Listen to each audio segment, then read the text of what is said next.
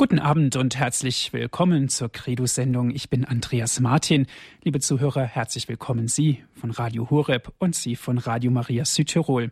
Viele hören uns über das Kabelprogramm, viele hören uns über Satellit und jetzt auch ganz neu, fast in ganz Deutschland, sind wir auch über DAB Plus auf Sendung. Schön, dass Sie jetzt dabei sind. Heute mit dem Thema Ist der Papst noch in der Kirche verankert? Darum geht es heute in unserer Credo-Sendung und vielfach wird das Papstamt in Frage gestellt. Manchmal besteht sogar eine Abneigung gegen die römische Kurie und dem Papstamt. Doch was wäre unsere Kirche, ja was wäre unser Glauben ohne dieses wichtige Amt? Wären wir dann überhaupt noch eine Kirche? Heute werfen wir einen Blick auf die Theologie des Papstamtes und dazu haben wir einen Fachmann eingeladen. Es ist Herr Professor Dr. Dr. Jean Ehret aus Luxemburg und er ist uns auch von dort aus zugeschaltet. Herzlich willkommen. Ja, schönen guten Abend an, an Sie, Herr Martin, und an alle Zuhörerinnen und Zuhörer. Ich freue mich, heute Abend mit Ihnen auf Sendung zu sein. Liebe Zuhörer, ich darf Ihnen Herrn Professor Dr. Dr. Jean Ehret vorstellen. Er ist Jahrgang 1967 und Priester in der Erzdiözese Luxemburg. Er hat promoviert in französischer und vergleichender Literaturwissenschaft und ebenfalls promovierte er sich in Theologie. Jean Ehret ist Research Fellow und Adjunct Professor an der Sekretariat-Universität in Luxemburg und Mitglied des Forschungszentrums Écriture der Universität Paul Verlain in Metz. Die Forschungsgebiete sind Theologie und Literatur, Katholizismus und Theologie der Spiritualität. Zudem ist Dr. Ehret auch Seelsorger der italienischsprachigen Gemeinde der Krypta der Kathedrale von Luxemburg. Herr Pfarrer Eretz, ist der Papst in der Kirche noch verankert? Wenn ich diesen Satz sehe, wenn ich ihn lese, aufmerksam, fällt mir dort schon eine gewisse Kritik drin auf. Gibt es überhaupt Anlass zu behaupten, diese Frage zu stellen, ist der Papst noch in der Kirche verankert?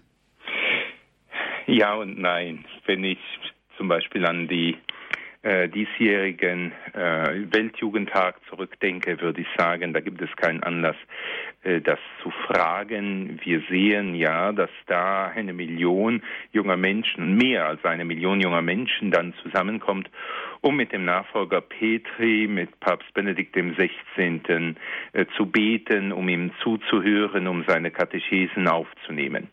Andererseits äh, stelle ich dann äh, fest, äh, dass äh, der Papst dann sehr scharf kritisiert wird, weil es immer dargestellt wird, als sei der weiße Mann aus Rom derjenige, der jedem Fortschritt in der Kirche abgeneigt ist, der sich allen Änderungen widersetzt, ja, der auch noch schuld ist, dass eben das AIDS sich ausbreitet und so weiter und so fort.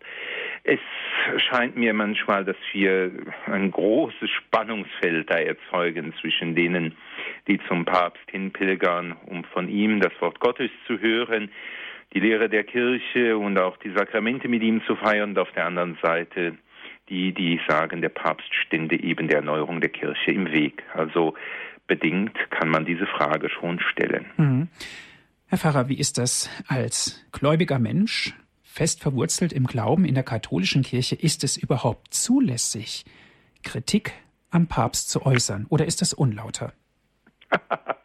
das hängt davon ab, was Sie kritisieren wollen, muss ich jetzt sagen. Äh, also, äh, wenn man und auch wie man die, äh, die Kritik dann aussprechen wird. Äh, es gibt äh, eine Heilige, ne? die Heilige Katharina von Siena, die hat dem Papst einen ganzen Brief geschrieben und da war nur nicht nur Lob drin, mhm. ganz im Gegenteil. Die hat ihn sehr scharf auch auf seine Pflichten, auf seinen äh, Stand hingewiesen, auf seine von ihm von Christus anvertraute Aufgabe hingewiesen.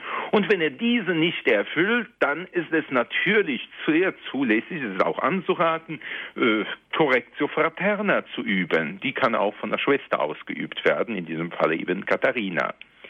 Äh, das hat aber etwas, das ist aber eine andere Einstellung als die, wenn man überhaupt in Frage stellt, dass der Papst äh, in der Kirche eine gewisse Vorrangstellung hat, dass er die auch zu, die weiter zu beschreiben sein wird.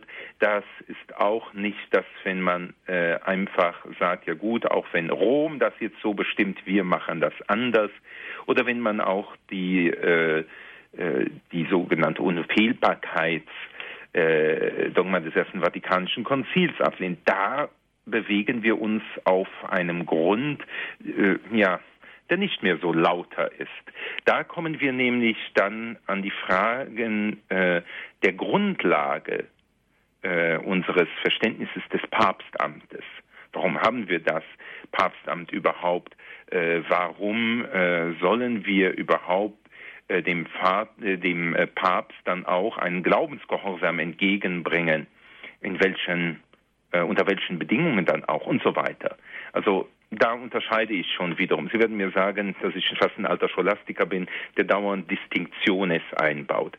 Aber Distinktiones, das heißt Unterscheidungen, äh, sind schon wichtig, um nicht pauschale Urteile, die meistens falsch sind, zu fällen. So ist es. Allerdings muss ich einwenden, diese Kritik ist natürlich im Moment leider auch sehr stark. Aber was können wir dagegen unternehmen? Wie können wir damit umgehen, Herr Pfarrer? Gibt es da eine Lösung? Ich denke, wir können zunächst einmal sie wahrnehmen. Und man kann sich natürlich ganz äh, furchtbar darüber aufregen und dann äh, genauso äh, pauschal äh, reagieren wie auch äh, diejenigen, die den Papst nun in Frage stellen. Damit ist nichts gewonnen. Da schlagen einfach Köpfe oder Fäuste aneinander oder auch da knallen einfach Argumente aneinander ab. Das Erste, was wir tun, ist natürlich erstmal dem Heiligen Vater zuzuhören und zu verstehen äh, suchen, was er sagt. Und dass man sich da auch nicht zunächst auf Drittquellen beruft, sondern es wirklich auch mal wagt, seine Ansprachen nachzulesen. Die findet man ja im Internet der Vatikan hat ja eine eigene Internetseite, wo man alle diese Ansprachen per Mausklick äh, anwählen kann. Oder dass man auch die Enzykliken einmal liest.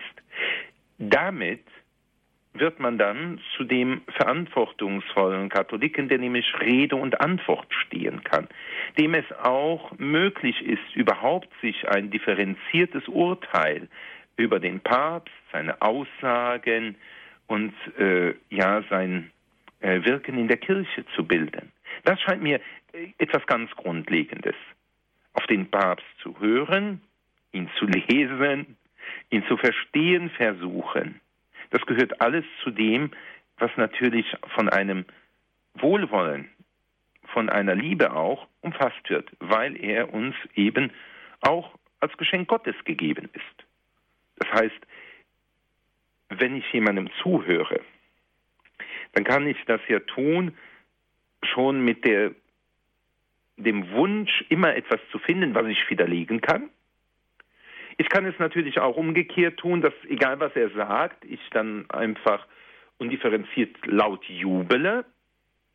Oder ich kann mit dieser positiven, dieser liebenden Haltung dem anderen gegenüber hören, was er sagt, verstehen zu suchen, was er da mir, mir sagen will und dann auch eben meine Fragen stellen, um tiefer hineingeführt zu werden. Ich denke, das ist eine Haltung, äh, die auch einem erwachsenen Katholiken sehr gut tut und den, die ihn dazu führen kann, in den verschiedenen gesellschaftlichen Bereichen, in die ja besonders die Laien hinausgesandt sind, auch Zeugnis zu geben. Mhm, das lehrt uns dann natürlich auch, Fragen zu stellen, Antworten zu empfangen und daraus das eigene Wissen über den Papst, über unseren Glauben zu vertiefen. Genau. Äh, und vor allem, äh, es wird uns es gibt noch zwei Dinge, die man dazu sagen kann. Das eine ist etwas, das ich mit Hans-Fons von Balthasar jetzt tun möchte. Der hat ja sein äh, ein großes, monumentales Werk äh, geschrieben, das aus drei Teilen besteht. Äh, zuerst eine theologische Ästhetik, das ist so die Wahrnehmung äh, der Offenbarung, die Wahrnehmung dessen, was Gott uns lehrt. Dann äh, folgt darauf die Theodramatik. Ja, da wird da begegnet sich die Freiheit Gottes und die Freiheit des Menschen. Das geschieht in einem Prozess. Das heißt, Begegnung mit Gott muss dann durchlebt werden und unsere die Fasern des Lebens ergreifen. Und aus diesem Durchleben heraus, wo letztlich Gott sich immer mehr in meinem Leben durchsetzen kann, da kann ich dann auch etwas verstehen. Und da kann ich auch die Theologik, so heißt der dritte Teil von Balthasars Trilogie, eben äh, dann verstehen. Das, was den inneren Zusammenhang, die spezifische Kohärenz, die eben äh, der Offenbarung zugrunde liegt. Das heißt, warum habe ich das jetzt hier gesagt? Das, auch wenn wir das lesen, was der Heilige Vater uns jetzt lehrt über den Glauben, dann kann das natürlich auch sofort auf Widerstoß, das verstehe ich nicht und so weiter. Das ist auch gut, wenn ich das mal artikuliere. Das verstehe ich noch nicht. Aber wenn ich dann auch seine Worte annehme, dann lasse ich mich mit dem Leben darauf ein. Dann stoße ich an meine Grenzen dann stoße ich auf meine Widerstände. Dann merke ich vielleicht auch, äh, wo Gnade Gottes am Wirken ist, wo ich mich ihr entgegensetze. Dann komme ich eben an das Spiel, wo meine Freiheit gefordert ist, äh, herausgefordert, überfordert über ihre Grenzen hinaus. Da komme ich auch an die Grenzen, äh, wo ich sage, ach, hier sündige ich. Und dann liebe ich diesen Glauben. Und damit erweitert sich das Verständnis. Natürlich kann ich nie mich selber zum absoluten Maßstab machen. Man hört sehr oft, dass Menschen sagen, ja, ich sehe das so. Und der andere sagt, ja, und ich sehe das so. Und dann stehen sich diese Ansichten gegenüber, die, manchmal diametral gegenüber. Das betrifft Aussagen zum Beispiel auch über die Auferstehung, womit wir im Zentrum des Glaubens sind. Aber als Christen glauben wir ja nicht, dass einfach der Glaube ja, etwas ist, was man so haben muss, womit man sich am besten arrangiert, sondern wir glauben ja, hm, da sind wir zwar schon beim Glauben, aber dass die Lehre der Kirche uns wirklich das weitergibt, was Gott von sich selbst uns zeigen will. Und dass wenn wir in dieses, was sie uns lehrt, eingehen, dass wir dann Gott tiefer erkennen können, ihn tiefer verstehen können und noch viel tiefer mit ihm und aus ihm leben können. Und dann können wir auch wieder was weiter erzählen. Das da habe ich aber jetzt vielleicht etwas weit ausgeholt, um diese Dynamik des Hörens, des Lebens und dann des Neuausdruckes etwas zu erklären. Mhm. Nein, vollkommen richtig und bin sehr froh über Ihre Auslegungen, Herr Pfarrer. Ihre Sie sprachen von der Lehre der Kirche, dass man das durchaus als positiv, als wegweisend und richtungsweisend empfinden und danach auch handeln soll. Aber mir stellt sich die Frage, warum gibt es denn dann noch Menschen, die daran immensen Anstoß nehmen, und zwar nicht nur die, die ungläubig sind, sondern aus den eigenen Reihen der Kirche? Es gibt äh, manche, die können, die wollen nicht hören, einfach weil sie ja wie soll ich sagen, vielleicht durch Umstände auch schon mal gekränkt sind und die haben eine innere Ablehnung. Dann gibt es Menschen, die haben natürlich auch das Wort schon hören wollen. Die haben es leben wollen. Und dann spielt das Leben, wie man sagt, nicht mit. Und dann beginnt wirklich ein innerer, äh, eine innere Spannung zu entstehen und die hält auch nicht jeder aus. Hier ist das, was gelehrt wird, hier ist mein Leben. Und dann gibt es eben auch äh, Anfragen, die an die Lehre der Kirche in Glaubensfragen gestellt werden von Seiten äh, theologischer Strömungen her, ähm, wo äh, die historisch-kritische Exegese, die uns sehr viel Gutes gelehrt hat, die uns sehr ähm, viele Zusammenhänge erschlossen hat, aber auch manchmal dazu führt, dass man überhaupt nicht mehr äh, weiß, ob man noch sagen kann, ja, Jesus ist der Sohn Gottes. Ja, Jesus ist wirklich auferstanden, der lebt äh, mit seinem Leben. Was heißen diese Begriffe? Das heißt, da kommt auch die Anfrage aus dem Glaubensverständnis selber her. Das wären äh, mal drei verschiedene Zugänge, warum äh, vielleicht ja Fragen kommen.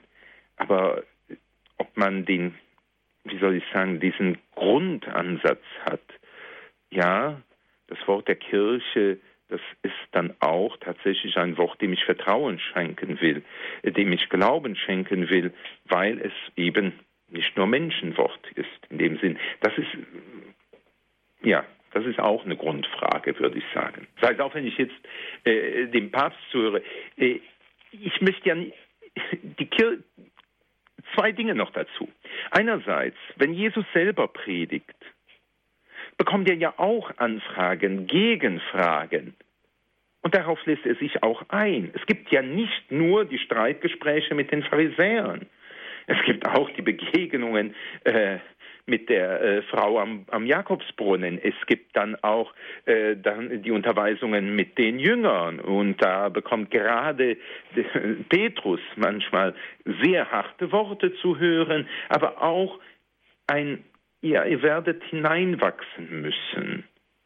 Ähm, also dieses Fragen, dieses auch ähm, scharf diskutieren, argumentieren gehört von Anfang an dazu, wurde ja auch in der äh, Geschichte der Universität sehr stark im Mittelalter gepflegt. Die Disputatio, die Auseinandersetzung, gehörte zum normalen Lehrbetrieb, wo man eben mit Argumenten äh, streiten musste und sehr respektvoll gegenüber dem anderen. Das Ganze bewegte sich natürlich aber im Glauben der Kirche, der natürlich auch Glaubensaussagen hat, die man zu, ver die man zu vertiefen versuchte. Die, also das entsteht immer auch aus Fragen äh, der Zeit. Für jede Zeit entwickelt neue Anfragen an den Glauben und bereichert damit ja auch die Tradition. Das äh, wollte ich noch dazu sagen. Mhm. Wir haben einen Blick in die Zeit geworfen, so wie Sie es ausgedrückt haben. Es war ganz natürlich, dass Kritik geäußert worden ist und auch ja. sehr hilf- und lehrreich. Jetzt meine Frage, gab es denn mal eine Zeit, wo keine Kritik war, wo die Kritik fast verschwunden war? Es gibt vielleicht Zeiten, wo man keine Kritik hören wollte. Ähm, die Kirchengeschichte ist so breit und so weit gefächert, äh, würde ich sagen, dass wir uns jetzt verständigen müssten, was wir mit Kritik meinten. Ähm, ob wir, wenn es, es gab, äh, ist das jetzt überhaupt am Glaubensaussagen des, äh, des Papstes an seinem Amt und so weiter. Es gibt immer durch die Zeit Anfragen. Ich denke, das gehört dazu. Das gehört tatsächlich dazu. Das, äh, deshalb gab es auch Konzilien, äh, an denen man nicht nur diskutiert hat, manchmal hat man mehr als gestritten und so weiter. Also eine Streitkultur gehört zur Kirche dazu. Das ist sicherlich wahr. Aber ob man das jetzt noch immer in der Familie auch sucht, das ist eine andere Grundfrage. Dann kommt, äh, denke ich, auch dazu, dass manchmal vielleicht ähm, gewisse Kritikpunkte äh, ja, dass man sagen sieht, was willst du eigentlich sagen? Worum geht es dir? Wenn wir, wenn du nicht nur schimpfst und so weiter. Was ist dein Anliegen? Und das muss sich äh, manchmal stärker herauskristallisieren. Und da wird man merken, dass sich heutige Fragestellungen äh, auch daraus ergeben, wie soll ich das jetzt ausdrücken, dass wir eine Theologie haben, die sehr oft von Humanwissenschaften sich nicht genügend zu unterscheiden weiß. Ähm, dass wir sehr schnell mit soziologischen Kategorien theologische Inhalte erfassen wollen. Dass wir dann aber das spezifisch theologische, das, was über das menschlich organisatorische zum Beispiel hinausgeht, nicht mehr in den Blick bekommen das scheint mir ein Punkt, der es heute manchmal schwierig macht, äh, Fragen anzugehen, die jetzt den Papst betreffen, zum Beispiel wenn es dann um die, äh, die Weihe von Frauen zu Priestern geht, äh, wo sehr stark soziologisch argumentiert werden kann oder auch funktionalistisch, wir brauchen halt jetzt Leute und so weiter, wo aber dann nicht unbedingt sofort theologisch argumentiert wird. Dann andererseits besteht da aber auch Nachholbedarf in der theologischen Argumentation, um heute aus den Quellen dann äh, ja diesen Grundentscheidungen auch noch darlegen zu können. Ne? Verstehen Sie, was ich meine? Da, wenn es um Kritik, wenn es um Anfragen geht, herauskristallisieren, was ist das eigentliche Anliegen? Theologie als Theologie betreiben keine Reduktion auf Humanwissenschaften, Humanwissenschaften aber auch nicht ausschließen, diesen Dialog pflegen. Und dann auf der anderen Seite äh, ja nochmals auch eine neue theologische Durchdringung aus den neu gestellten Fragen. Also es gibt keine abgeschlossene Theologie, es gibt keine äh, abgeschlossene äh, Tradition. Ähm, es gibt, weil wir in der Zeit leben, weil wir eben ein, weil Christus Gott und Mensch zusammen ist, geht dies weiter, bis wir in der Ewigkeit sind. Äh, bis dahin schauen wir nur in Umrissen, in Spiegelbildern, dann erst werden wir sehen, äh, was ganz wahr ist. Das jetzt aber, das muss ich immer sofort hinten dran sagen, so sagt man mir, Sie sind ein absoluter Relativist. Nein, es gibt natürlich Glaubensaussagen. Wir haben das Credo, wir haben die Aussagen der Konzilien. Wir haben das äh, Fundament, wir haben den Katechismus, wo klar auch mal die Lehre der Kirche ausgesagt ist. Das ist immer mal unser Ausgangspunkt, den man auch dann vertiefen soll. Herzlichen Dank. Bis das hierhin. war jetzt etwas lang ausgeholt. Völlig in Ordnung. Herzlichen Dank. Liebe Zuhörer, ist der Papst noch in der Kirche verankert? Darum geht es heute in unserer Credo-Sendung. Wenn Sie Fragen haben, mitsprechen wollen, jetzt ist die Gelegenheit dazu. Ich lade Sie ein, greifen Sie zum Telefonhörer und rufen Sie an direkt hier in die Sendung. Ist der Papst in der Kirche noch verankert? Wir hören hierzu Herrn Pfarrer Dr. Dr. Jean Ehret. Er ist uns aus Luxemburg zugeschaltet.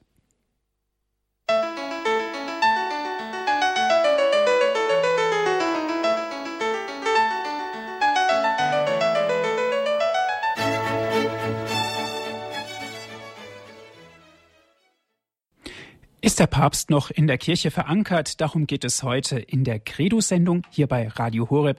Liebe Zuhörer, ich freue mich, dass Sie jetzt mit dabei sind. Ist der Papst noch in der Kirche verankert?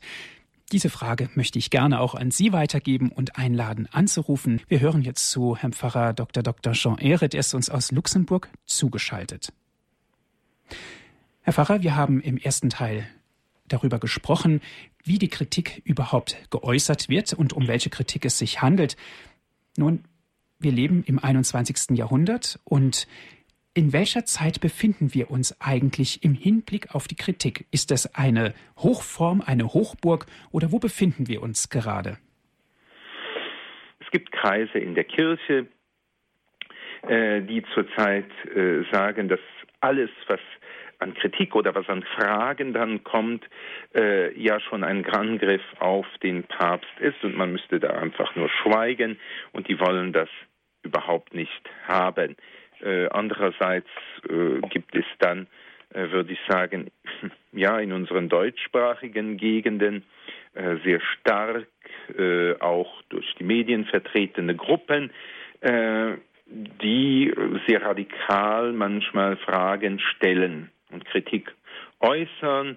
Dann gibt es aber, würde ich sagen, eine ganze Reihe von Menschen, die sagen, ja, der Papst, ja, ähm, ach so, unfehlbar. Ach nee, das glaube ich eigentlich nicht. Die sich eigentlich sehr wenig mit dem Glauben auseinandersetzen. Wenn ich das jetzt durch die, äh, mich mit verschiedenen Epochen befassen würde, dann hat es immer Spannungen gegeben. Das ist das, was ich mit der äh, Kultur vorhin, mit der Streitkultur äh, sagen wollte. Und die führt mich immer dazu, auch zu sagen, äh, ja, äh, die führt mich immer dazu, äh, so Hiobsbotschaften oder Krisenstimmung, um Gottes Willen, alles bricht zusammen, etwas differenzierter zu betrachten. Das sollte man vielleicht auch als Theologe und dann hinzuhören und zu sagen, okay, was läuft jetzt? Was sind denn eigentlich auch die tiefer liegenden Fragen? Ich habe vorhin nochmals Theologie, Humanwissenschaft, Naturwissenschaften angesprochen. Hier ist noch großer Diskussionsbedarf, wie wir das miteinander verbinden können. Das sind aber keine Bereiche, in denen man heute oder morgen sofort eine fertige Antwort geben kann. Auch das Lehramt gibt die nicht und das, das ist auch nicht seine äh, Funktion da. Äh, ja, hoch sind wir in einer äh, Phase jetzt, wo es sehr scharf ist. Mir liegt eher etwas anderes, äh, wenn ich sagen würde, auf dem Magen. Das ist, wie ich in verschiedenen Umfeldern sehe, äh, dass nicht unbedingt laut Kritik geäußert wird, sondern einfach äh, Glaube umgedeutet wird. Das geschieht zum Teil in, äh, in der Katechese, dann auch in der Verkündigung, wo einfach ähm, Lehrinhalte nicht verstanden werden, weil sie nicht verstanden werden, äh, werden sie dann umgedeutet ähm, in, auf einen rein menschlichen Zusammenhang hin, äh, wo auch ein Vokabular einfach sehr schnell abgeschafft wird und durch ähm, ja dann zweideutige Begriffe, die auch äh, nicht unbedingt theologisch zu verstehen sein können, ersetzt werden. Das geschieht, äh, wenn es um die Eucharistie geht, überhaupt bei den Sakramenten. Äh, da äh, scheint mir zurzeit in manchen Gegenden sich etwas zu tun. Aber da gibt es auch dann schon wieder Erneuerungen. Also die, dass der Papst jetzt zur Neuevangelisierung aufruft, das geschieht ja auch. Und das geschieht auch mit Jugendlichen, dass die sich einsetzen, die nicht nur zum äh, äh, ja, äh, Weltjugendtag pilgern, sondern auch nachher in den verschiedenen Bewegungen, in Gruppen, in klösterlichen Gemeinschaften, als Priester, als Ordensleute, als Eheleute äh, sich engagieren, um den Glauben der Kirche zu kennen, zu verstehen und weiterzugeben. Das scheint mir zurzeit äh, eher ein neuer Aufbruch zu sein. Und das ist dann aber mit dem Papst. Und das ist dann auch sicherlich so, dass man zu Petrus geht, um von ihm im Glauben gestärkt zu werden. Also Sie hatten mir die Frage gestellt, sind wir jetzt in einer äh, sehr krisenhaften Zeit oder sehr starken Zeit der Kritik? Das kann man so meinen, wenn man zum Beispiel nur Theologenmemorandum in Deutschland hört. Wenn man aber eine größere Sicht hat über die Welt hinaus, dann ist das noch ganz anders. Äh, und wie gesagt, es ist eher die Frage für mich, wie wurde in den letzten Jahrzehnten Glaubensinhalte vermittelt ähm, und äh, wie wird das jetzt wieder aufgegriffen? Das ja. scheint mir eher dann. Das erfordert natürlich dann den berühmten Blick über den Tellerrand hinaus. Werden wir wahrscheinlich gleich noch ein bisschen näher darauf eingehen. Mhm. Herr Facher, ich habe eine erste Hörerin in der Leitung. Ja. Das ist Frau Busch. Guten Abend, Frau Busch. Ja, guten Abend. Ähm, nur ganz kurz, also es gibt meines Erachtens gar nicht so viel zu sagen. Ähm, ist, ähm, ist der Papst noch in der Kirche? Es ist genau umgekehrt, sind wir noch in der Kirche. Äh, wenn, dann ist der Papst als erstes in der Kirche. Nicht, dass er die Kirche ist, aber ähm, gut. Ähm, Sie haben das jetzt sehr schön äh, auf einem äh, auch zugespitzt äh, gesagt, äh, was ich gerade eben ausgeführt habe über Kritik und so weiter, ja. und dass es jetzt nicht auch dann auf die Glaubenshaltung ankommt und Glaube eben nicht nur als subjektive Haltung, sondern auch an den Glaubensinhalten ausgerichtet. Ne? Ja. Genau. Ich habe ja. den Eindruck, wenn man kritisiert, äh, muss man, äh, ähm, ist man erstens mal nicht in der Liebe und dadurch nicht in der Wahrheit. Aber das ist den wenigsten Menschen, also nur noch wenigen Menschen bekannt. Und ähm, also Kritik ist äh, kein Vorgehensweise. Miteinander reden ist Vorgehensweise. Oder ist überhaupt mal sich informieren ist Vorgehensweise. Aber gut, wenn man was dagegen hat, dann ähm, informiert man sich natürlich auch nicht so gern. Aber vielleicht sollte man gerade dort hineinstoßen, generell, ähm, wo einem etwas schwerfällt, äh, und da hinein in das schwarze Loch zum Beispiel schauen, was ist da mhm. los äh, in mir oder so. Also generell jetzt gar nicht, um, wenn es ums Kirche geht, sondern äh, das, was fehlt, dorthin zu schauen, ist zum Beispiel eine Trau äh, Traumarbeit. Ähm, ja, und mir, mir fehlt zum Beispiel, wenn Sie sagen Neuevangelisierung, wo sie mir fehlt, ist in der Predigt, ähm, wo ich beobachte, dass Priester ähm, zum Beispiel quasi zur Kritik auffordern mhm. äh, oder zur ähm, Volkskirche, sage ich mal, oder zu, zur volksgemachten Kirche auffordern. Ähm, das finde ich sehr schade. Ähm, also die Predigt, da gehört eigentlich viel rein. Ähm, da gehört auch die Schuld rein die wird heute totgeschwiegen. Auch die Heiligen. Ich habe den Eindruck, also ähm, ja, zum Beispiel Radio Gloria bin ich jetzt mal drauf gestoßen, Schweiz, äh, die bringen ganz viel Heiligen-Sendungen und das finde ich hervorragend, äh, weil ich denke, wo, wo man nicht mehr auf die Heiligen schaut, geht man kaputt. Mhm. Sie greifen da äh, mehreres jetzt auf. Äh, auf der einen Seite, äh, ja genau, sagen Sie auch, äh, ehe man überhaupt über etwas spricht, soll man sich informieren. Sie hatten das ja genau auch gesagt. Zuerst mal den Papst hören, lesen, vertiefen, verstehen und dann eben auch mal daraus leben, ganz genau. Sie gehen dann aber auch noch auf einen wichtigen Punkt in der Glaubensverkündigung ein und da äh, kam eben die Anfrage auch, äh, die äh, Herr Martin mir dann als Thema so gegeben hatte, ist der Papst noch in der Kirche verankert? Das heißt, ist er dann zum Beispiel ähm, der Papst, der nicht die Kirche ist, aber der doch eine ganz wichtige Rolle da hat, die auch so von Christus gewollt ist, hat, ist er da, dann merken Sie dann auf einmal, ja, wenn ich in diese Kirche gehe, höre ich das. Wenn ich dann zum Nachbar gehe, höre ich nochmal was anderes. Und wenn ich dann noch in eine dritte Kirche gehe, dann höre ich noch einmal etwas anderes. Heute Morgen habe ich an der Luxemburger Mosel äh, die erste heilige Messe gefeiert und dann hat eine Person noch nach der Messe zu mir gesagt, ja, hm, wissen Sie, äh, Sie müssten mal hören, was wir alles über die Jahre so zu hören bekommen. Wie soll man sich da jetzt noch zurechtfinden? Und dann sagt sie, manche haben einfach gesagt, ach, das ist jetzt alles nicht mehr so. Das war früher gut. Und dann meinte die Frau, ja, es ging dann, wir hatten heute Morgen äh, die Predigt dann über Himmel, äh, Hölle und Fegfeuer gemacht. Äh, das versucht dann aber in der Sprache von heute zu erklären, damit die Leute das auch in ihrem Leben nachvollziehen können, das mit einbringen können, sich daran Orientierung finden. Dann sagt ja, dann sagen mir manche, ja, das war früher, heute ist das nicht mehr so. Und ich kann aber doch nicht sagen, das hat man alles einfach so geändert. Dann ist das ja nur, wenn wir uns erfunden hätten. Und da gibt es eben auch diese Grundhaltung, ja, Glaube ist das, was mir zum Leben verhilft. Zum, das ist aber eher zum Wohlfühlen.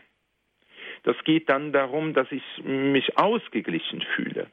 Christus sagt, die Wahrheit macht euch frei.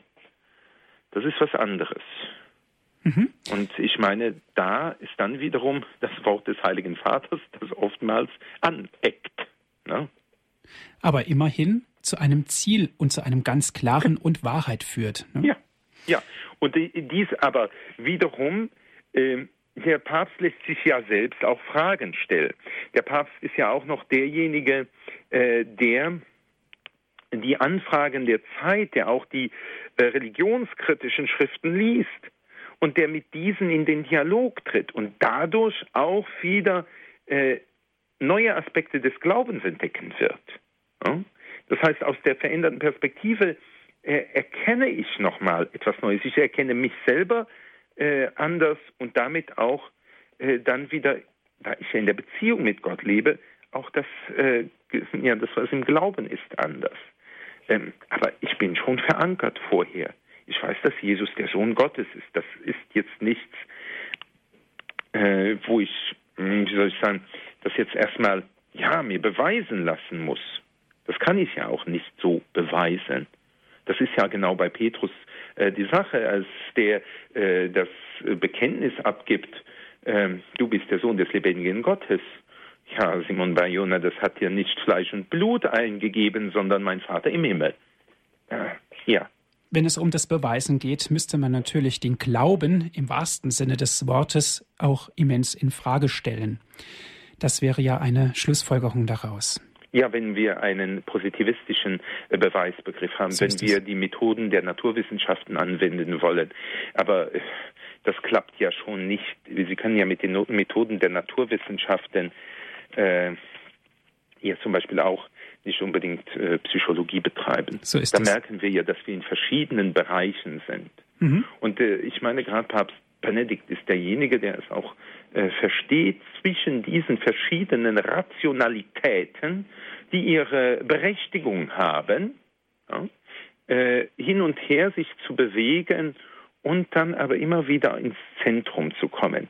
Ich möchte nochmal vielleicht auch in diesem äh, Sinn auf äh, Hansos von Balthasar ankommen, der diesen Gestaltbegriff äh, ja sehr stark gebraucht und immer davon spricht, dass es äh, so mit dem ja mit der Offenbarung so ist wie mit einer Statue. Um sie zu erfassen, ich kann sie nicht, wenn ich nur davor stehe, sehe. Ich muss um sie herumgehen. Und wenn ich um sie herumgehe, verändere ich ja meine Position und ich erfasse zugleich auch etwas anderes äh, von der Statue. Und wenn man mich dann fragt, was ist das denn nun die Statue, äh, dann muss ich das beschreiben und dann werde ich auch versuchen, den Gesamtzusammenhang dessen, was ich gesehen habe, äh, zu erläutern. Ja? Und ich meine, genau das trifft eben auch äh, auf Glauben zu, der äh, angefragt wird mhm. äh, aus verschiedenen Positionen heraus.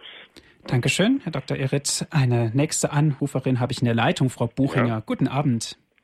Guten Abend, Herr Dr. Doktor. Ich habe eine ganz andere, aber für mich brennende Frage. Ja, bitte. Warum wird unser Papst mit dem Wort Heiliger Vater angesprochen? Also äh, es ist der, dass man äh, einen Geistlichen zum Beispiel Vater nennt, in, ähm, äh, ist gang, und gäbe. Zum Beispiel in Frankreich sagt man äh, de, zu einem Priester äh, Mon Père oder auch in Italien Padre. Ja, äh, dass man da dieses väterliche dann hinzusagt, wo jetzt genau dieser Titel Heiliger Vater dann hinzukommt, äh, wann der eingeführt wurde, das kann ich Ihnen jetzt tatsächlich nicht sagen. Da haben Sie mir, da muss ich jetzt einfach sagen, ei, ja. hast du selbst nicht mal so nachgefragt. Aber äh, haben Sie etwa, stört es Sie? Nein, ich ah. habe einen Bruder, der arg äh, christlich ist und er sagt immer zu mir, er kommt damit nicht zurecht, Warum, warum, das versteht er nicht, dass er nicht seine Heiligkeit jetzt auf Erden noch hat, schon hat und mhm. wird mit angesprochen. Ja, äh, vor allem, weil äh, der Begriff Heiliger Vater dann ja äh, zum Beispiel auch in den Hochgebeten auf Gott Vater bezogen ist. Ne? Und äh, das gibt's ja auch. Äh, und dann sagt man, oh, wie können wir diesen Menschen dann äh, da so ansprechen? Da kommt natürlich dieses, gut, dieses väterliche äh, hinzu, der leiten soll, der äh, Hirt ist, der aber auch äh, natürlich den in der Kirche äh, diesen Vater, der den verlorenen Sohn aufnimmt, darstellen soll. Da kommen viele dieser Anklänge äh, mit hinzu. Aber äh, da kann ich Ihnen jetzt nicht sagen, wo es genau und wann das herkommt. Mhm. Dankeschön, Frau Buchinger, für Ihren Anruf. Liebe Zuhörer, ich lade Sie ein, wenn Sie mitsprechen wollen. Ist der Papst in der Kirche noch verankert? Oder ist die Kirche noch beim Papst verankert, wie es eine Zuhörerin ausgedrückt hat? Wir sind gespannt auf Ihre Fragen.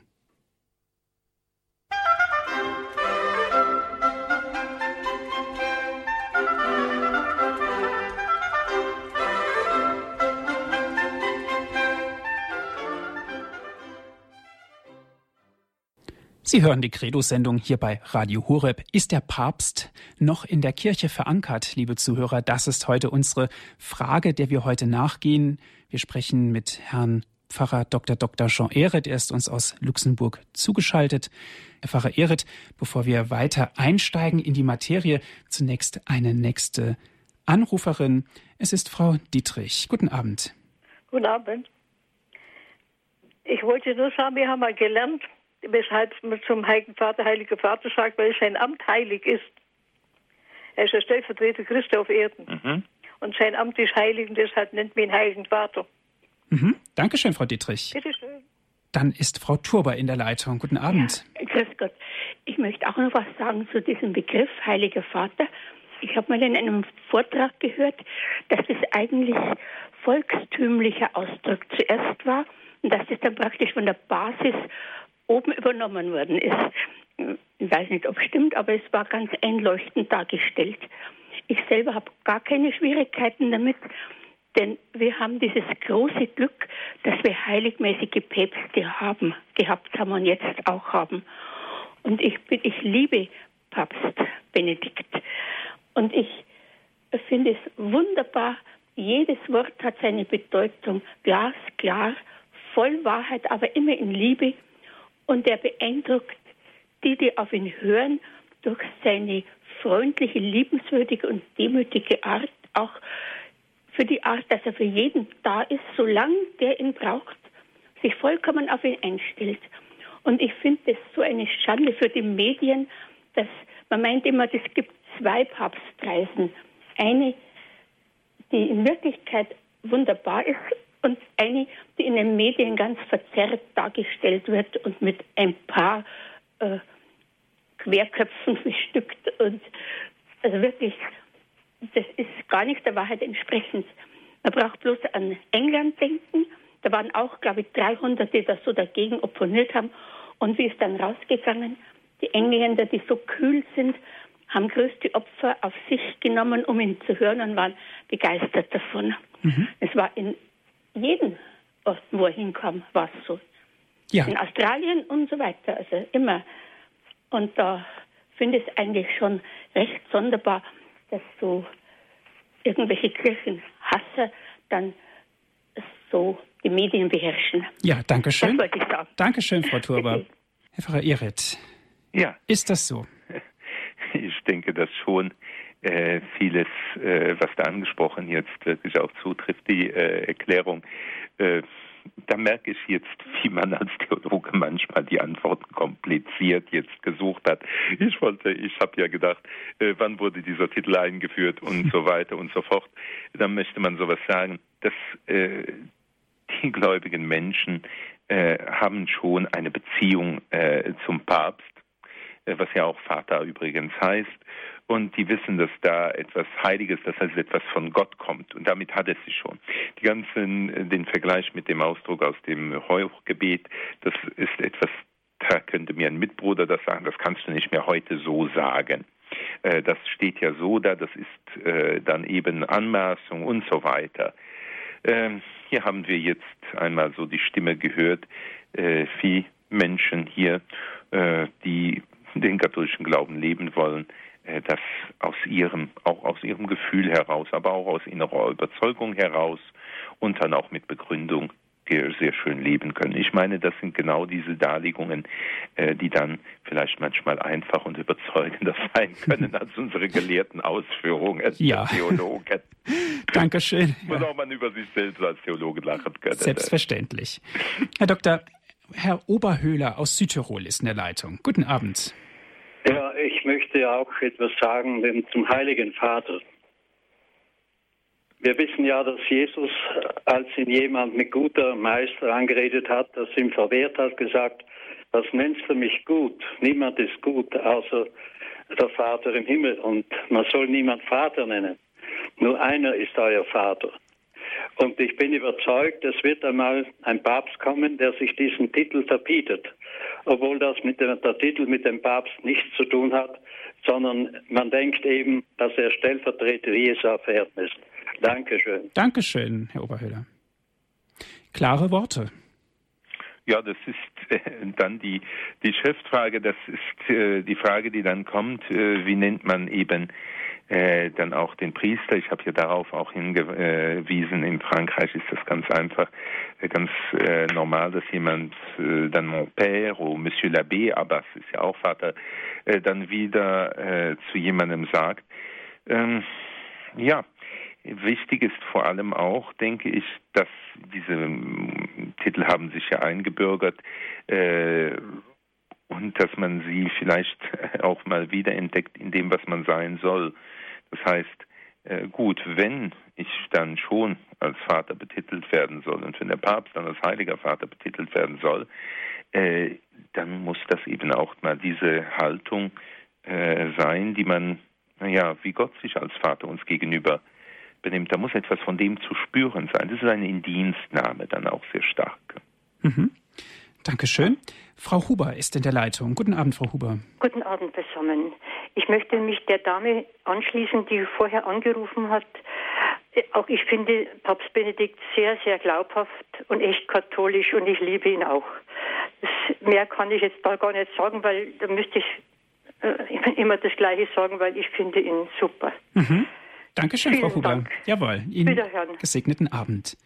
Was deutlich wird, Herr Dr. Ehret, ist, es das, was der Papst spricht, wirkt auf uns alle absolut authentisch oder ganz anders ausgedrückt, er lebt das, was er spricht und das macht ihn glaubwürdig.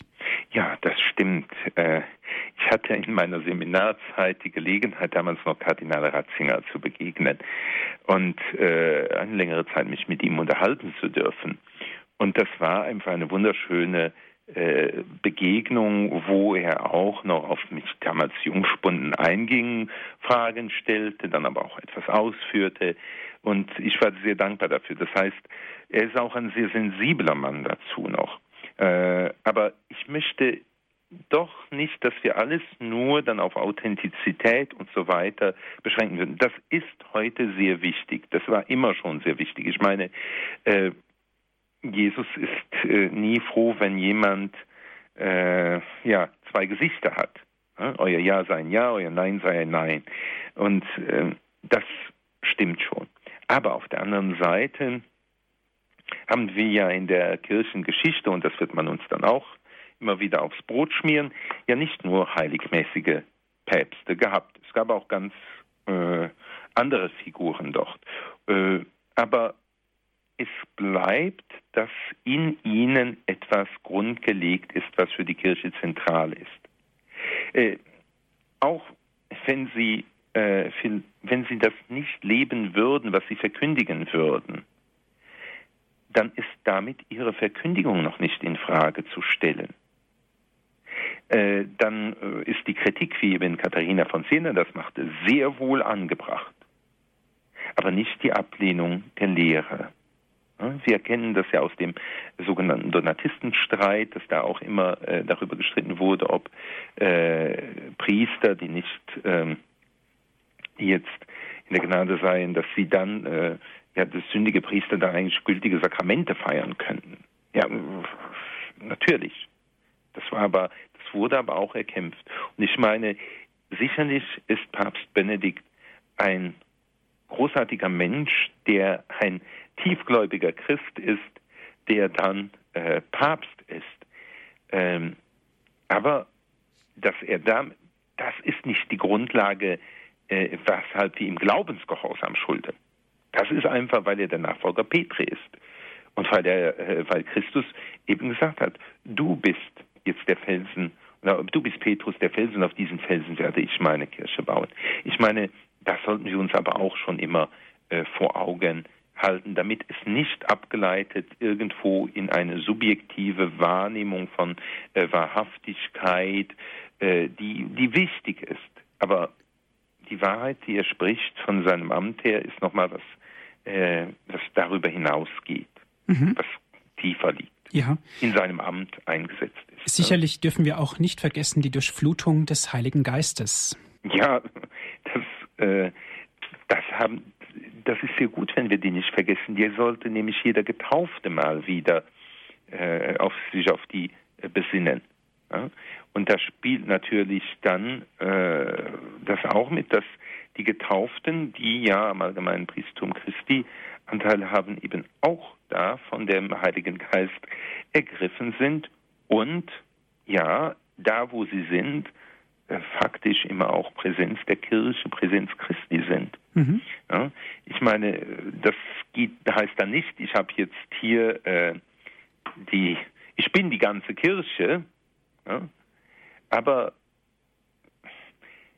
wo ich bin als Getaufter, ja, da stelle ich davon etwas dar und da kann ich auch, das ist meine Aufgabe, das ist meine eigentliche Berufung, ja, da die Welt zu heiligen. Gut, danke schön. Frau Dold ist in der Leitung. Grüß Gott. Ja, grüß Gott. Ich habe mich sehr gefreut über die Sendung. Und das Tu es Petrus, das geht mir auch immer im Kopf rum.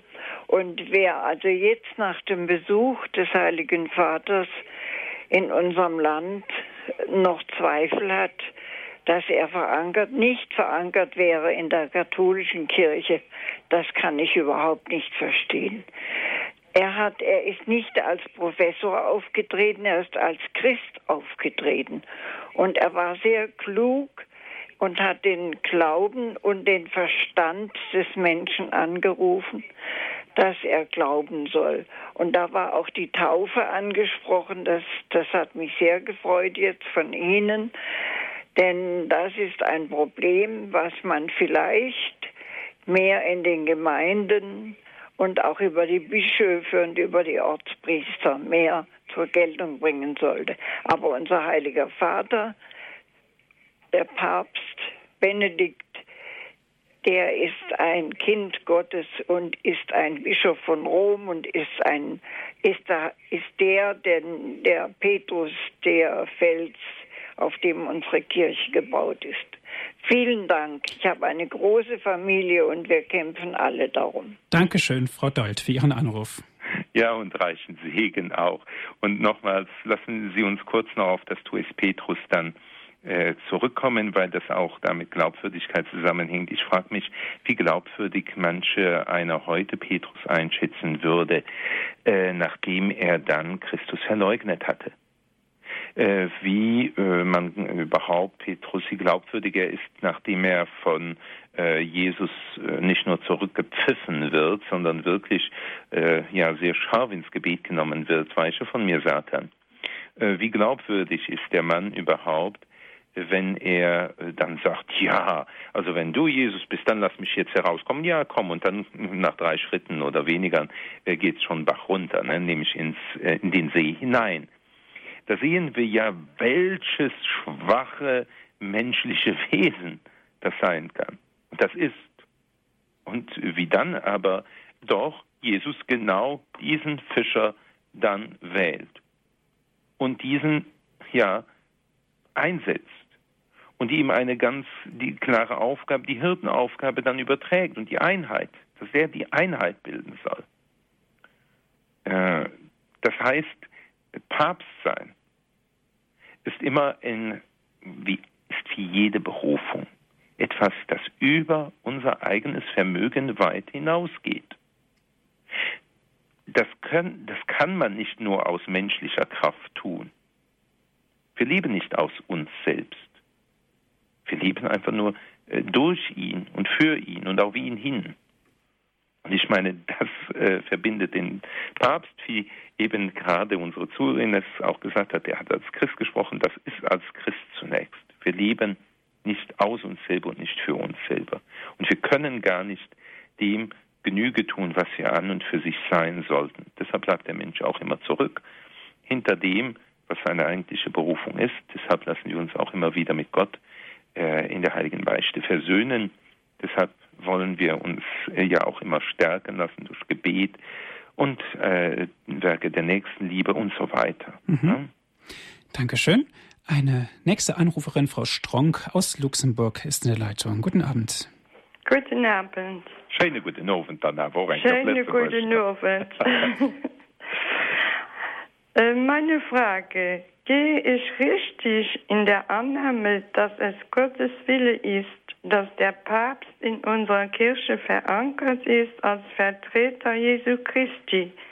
Wenn dem nicht mehr so wäre, müssen wir uns eines Besseren besinnen, oder? Wir müssen uns nicht eines Besseren äh, besinnen. Ne? Das, denke ich, ist schon äh, sehr klar äh, zu sagen. Natürlich steht er da als Vicarius Jesu Christi. Das ist ja auch ein ganz offizieller äh, Titel, der ihm noch immer äh, zukommt. Und das hat äh, zunächst dann ja etwas damit zu tun, dass er derjenige ist, der die Kirche leiten muss. Äh, der, der Oberhirte der Kirche ist letztlich Christus. Aber Christus selbst hat dann einen Hirten eingesetzt. Ja? Und das ist Petrus seine Nachfolger damit. Das heißt, Christus selber bindet sozusagen auch die Nachfolge des Men der Menschen äh, an ihn, bindet diese Nachfolge auch an äh, ja, äh, den Papst, damit wir damit mit ihm verbunden sind. Das ist äh, die Grundlage darin. Also der Papst, wenn er Stellvertreter ist, verkörpert für uns, da wird es dann sehr konkret auch dieser Glaubensgehorsam, da wird dann auch äh, die, ja, die äh, konkrete Nachfolge, ja, misst sich zum Teil auch daran. Ja? Und wir müssen uns nicht da eines, denke ich, eines Besseren äh, besinnen, aber es ist wahrscheinlich notwendig, dass diese Aussagen auch in der Verkündigung nicht einfach relativisiert werden, in dem Sinn, ja, das hat man, das braucht man aber nicht so eng zu verstehen, sondern dass sie in ihrer Tiefe erschlossen werden und ich hoffe dann immer mit einer Sprache, die aber auch auf das, äh, die Lebensumwelt der Menschen zurückgreifen kann. Herzlichen Dank, Frau Stronk, für Ihren Anruf.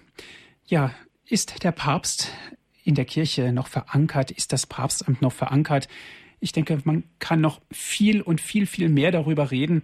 Aber eines ist sicher, solange es gläubige Menschen gibt, wird auch mit Sicherheit der Papst und auch das Papstamt verankert sein in unserem Glauben. Nur daraus lebt es. Wir sind am Ende der Sendung. Herzlichen Dank, Herr Pfarrer Dr. Dr. Ehret, dass Sie sich die Zeit genommen haben. Es war sehr interessant gewesen. Liebe Zuhörer, auch herzlichen Dank an Sie, dass Sie mit dabei waren dass Sie sich so zahlreich auch mit eingebracht haben in diese Sendung. Wenn Sie gerne diese Sendung noch einmal hören möchten, sie wurde für Sie aufgezeichnet, bestellen Sie einen CD-Mitschnitt. Rufen Sie an unseren CD-Dienst unter folgender Telefonnummer 08323 9675120. Noch einmal 08323 9675120 und wenn Sie von außerhalb Deutschlands anrufen, bitte vorab 0049 vorwählen, dann weiter mit der 8323 9675120. Viele Informationen gibt es auch auf unserer Internetseite www.horeb.org. Dort können Sie sich die Sendung auf Ihrem Computer herunterladen und immer wieder erneut anhören. Herr Pfarrer Ehret, darf ich Sie zum Abschluss der Sendung um den Segen bitten. Wir wollen eben auch noch kurz unseren Heiligen Vater dann in unser Gebet mit einschließen und den Herrn bitten, dass er besonders ihn in seiner äh, Mission dann segnen solle und ihn behüten solle. Und wir beten dann auch um den Beistand der Jungfrau Maria, dass sie uns auf allen unseren Lebenswegen begleite. Es segne und geleite sie auf die Fürsprache der, der allerseligsten Jungfrau Maria, der gute und liebende Gott, der Vater und der Sohn und der Heilige Geist. Amen. Amen. Alles Gute und auf Wiederhören sagt Ihnen Ihr Andreas Martin.